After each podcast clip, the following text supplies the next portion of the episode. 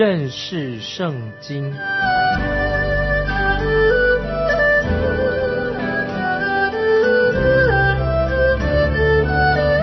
认识上帝的话，把上帝的话带到全世界。本节目是由认识圣经机构和环球广播电台联合制作，欢迎收听。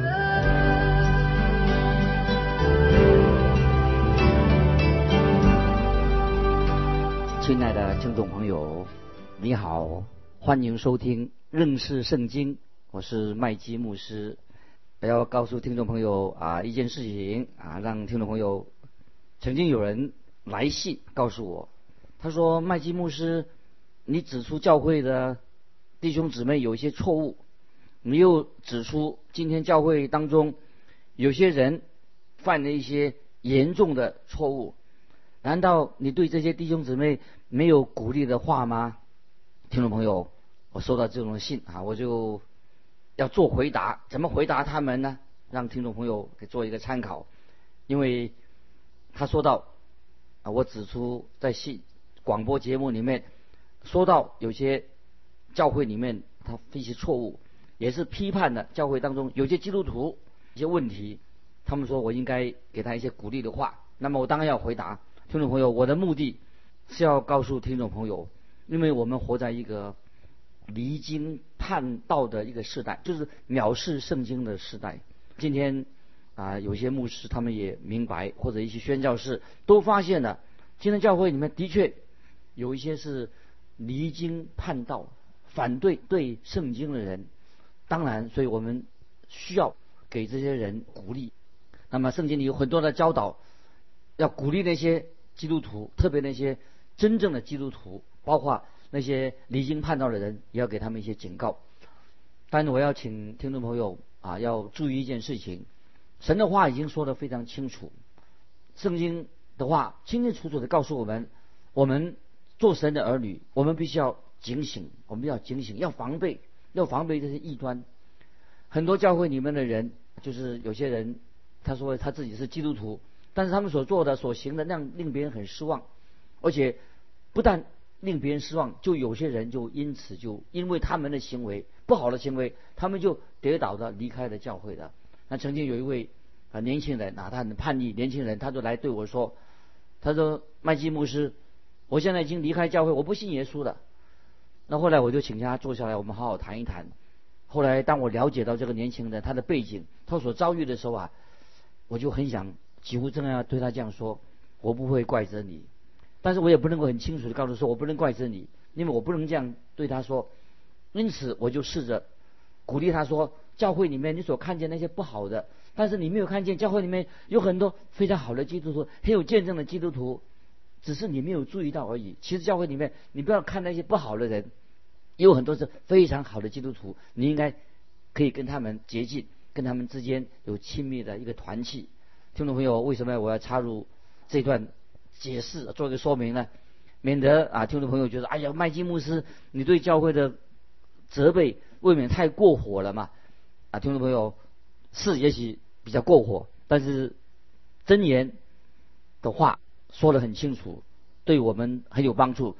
真言的话就是直话直说啊。现在我们接下来我们就看真言二十八章，我们跳到十七节。背负流人血之罪的，必往坑里奔跑，谁也不可拦阻他。听众朋友，这句话已经很清楚了吧？背负流人血之罪的，必往坑里奔跑，谁也不可拦阻他。这什么意思呢？就是有人已经意识到的，一个犯罪的人，他犯了罪之后，他良心是非常不安的，让他心里面感到害怕，因为犯自知道自己犯罪了，会。犯罪的人他会想到什么？想到去想要自杀。今天也有很多这样的例子。那么圣经里面最主要一个例子，我们就可以看出来是谁呢？听众朋友也可以猜出来，加略人犹大出卖耶稣的，他就犯了一个可悲、卑鄙、可怕的一个罪恶，出卖耶稣的。他最后结果怎么样？他就去自杀的。其实他不应该自杀，他可以悔改归向主耶稣，他可以回头归向主耶稣。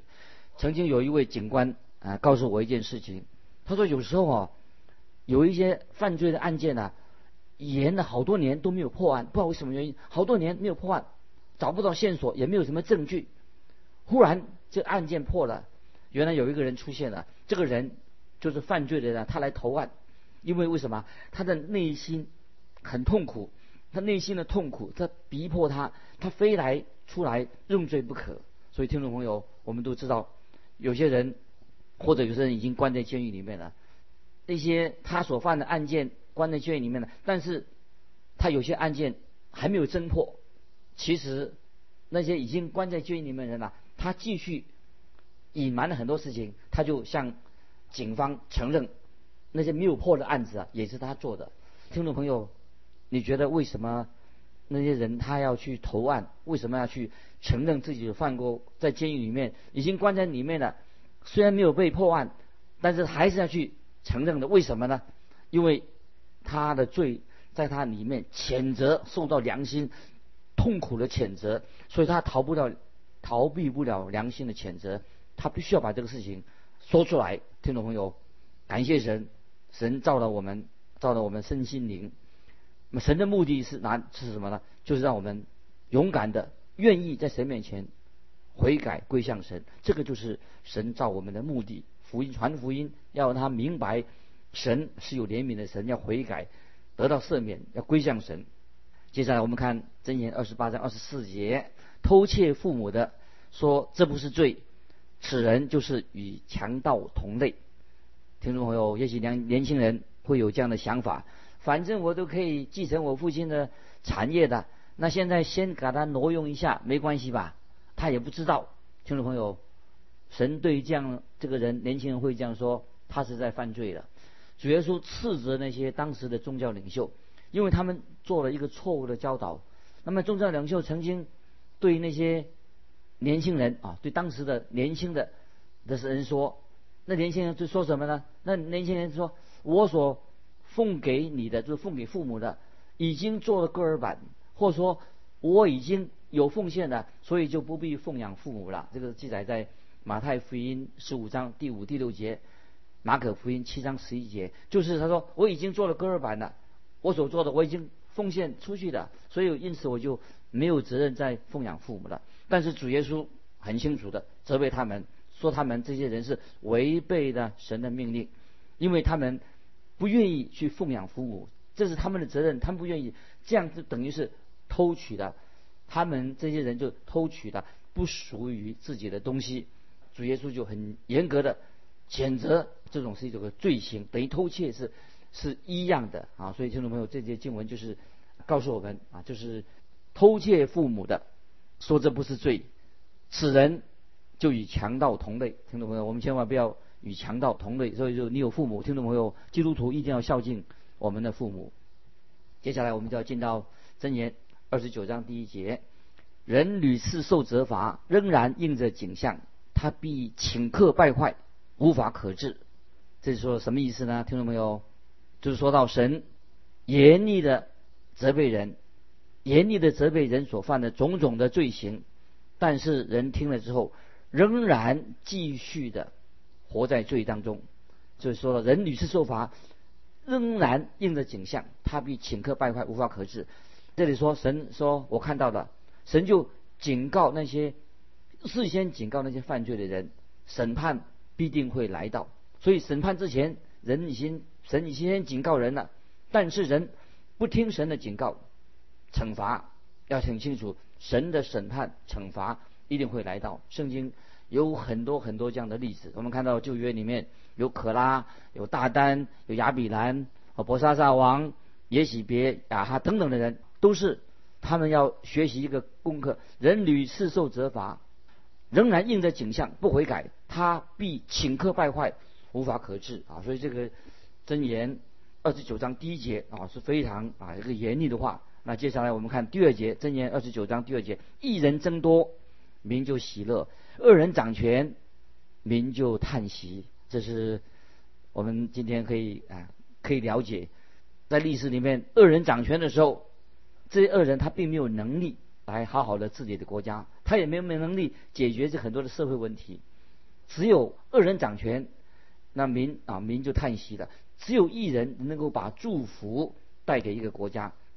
那今天国家里面最需要什么？就那些行义的人，因为行义的人才能够解决一些国家里面的问题。那么那些恶人啊，他只会说大话、说空话啊，他们并没有办法去解决世人的问题。感谢神啊，我们信神的人，我们要做一个义人，悔改归向神。我们是一个行义的人，那么我们应该勇敢的、义无反顾的尽我们的本分。那么这个是把一个行义的人。一个行义人胜过一大群嘴巴说说不行义的，所以这经文说，恶人掌权，每个人都要受苦的。感谢神啊！我们希望啊，这是我们大家都成为一个义人，要好好认真尽我们本分啊，让平安平安，一人增多，民就喜乐；恶人掌权，民就叹息了。那接下来我们看第四节：王借公平，使国坚定；索要贿赂，使国倾败。我们知道大卫王就是一个好王，他不受贿赂，他是公义的、敬钱的啊一个领袖。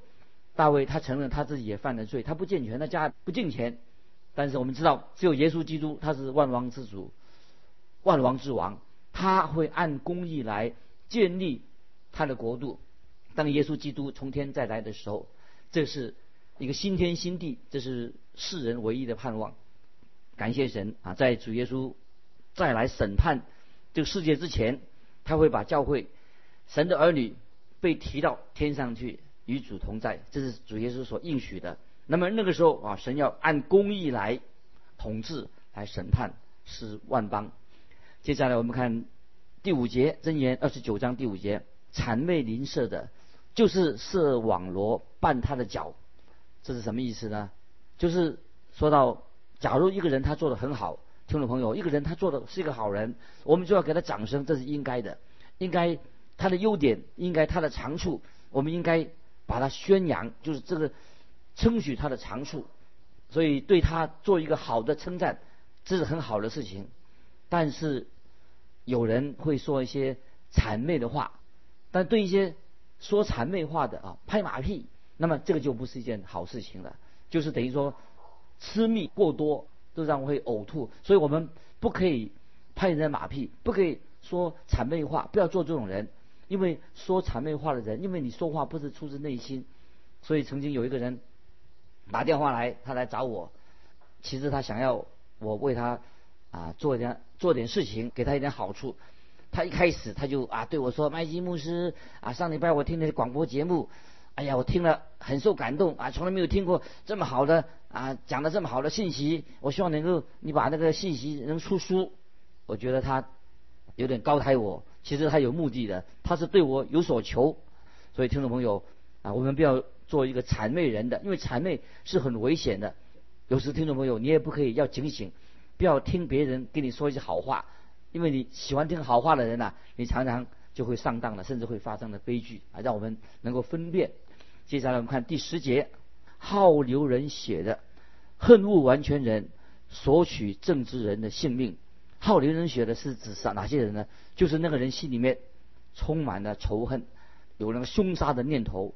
那主耶稣已经警告我们，他说：“你恨你的弟兄，就等于你犯了杀人罪，所以不可以恨啊恨你的弟兄。你恨人，就等于你要想杀人的意思。”我们知道在旧约里面，创世纪就看到该隐。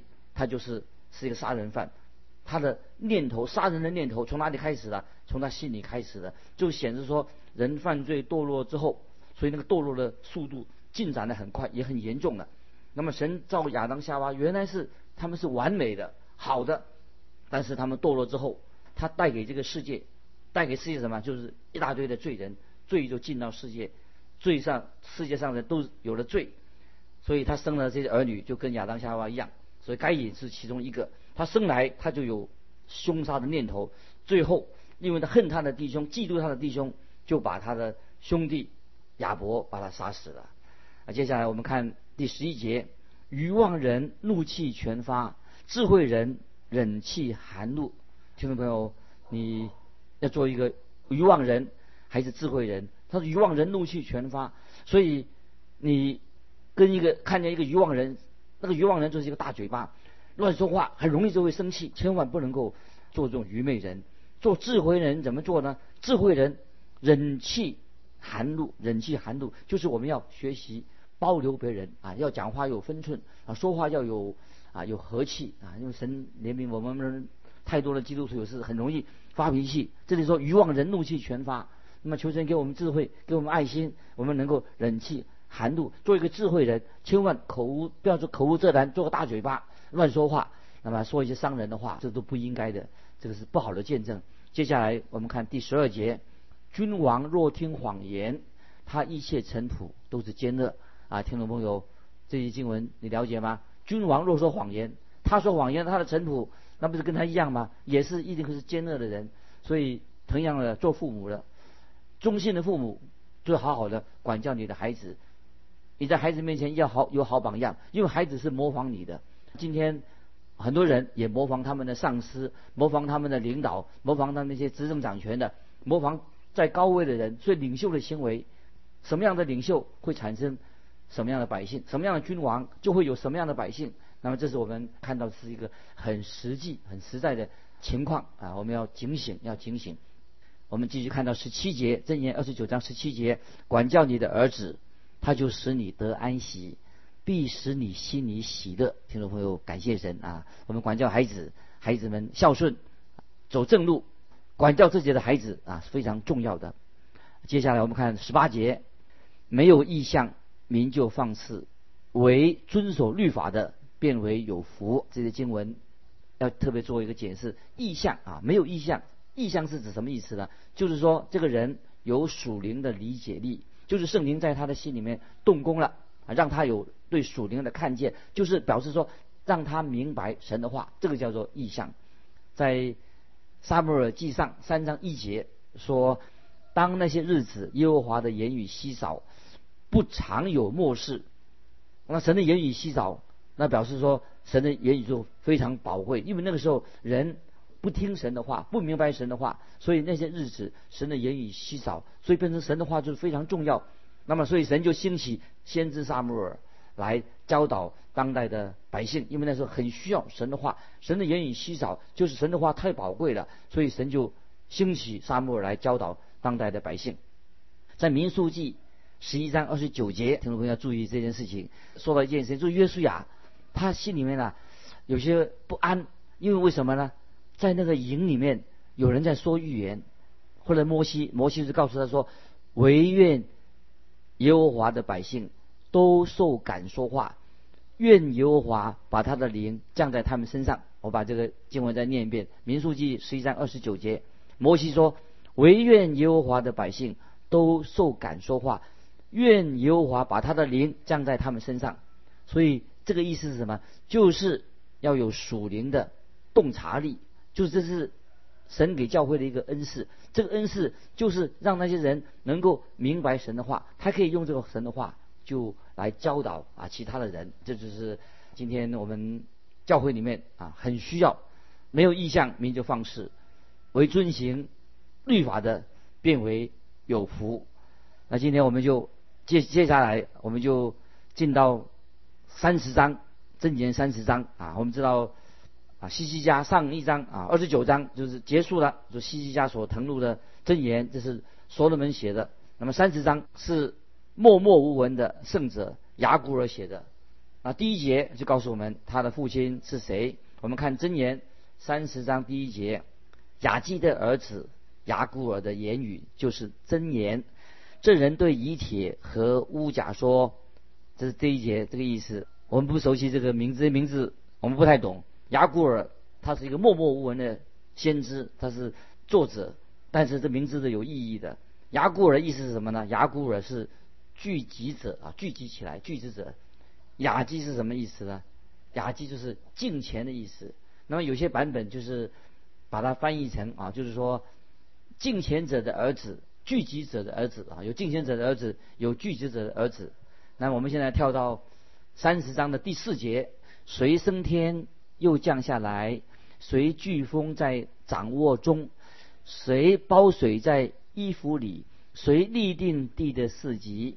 他名叫什么？他儿子名叫什么？你知道吗？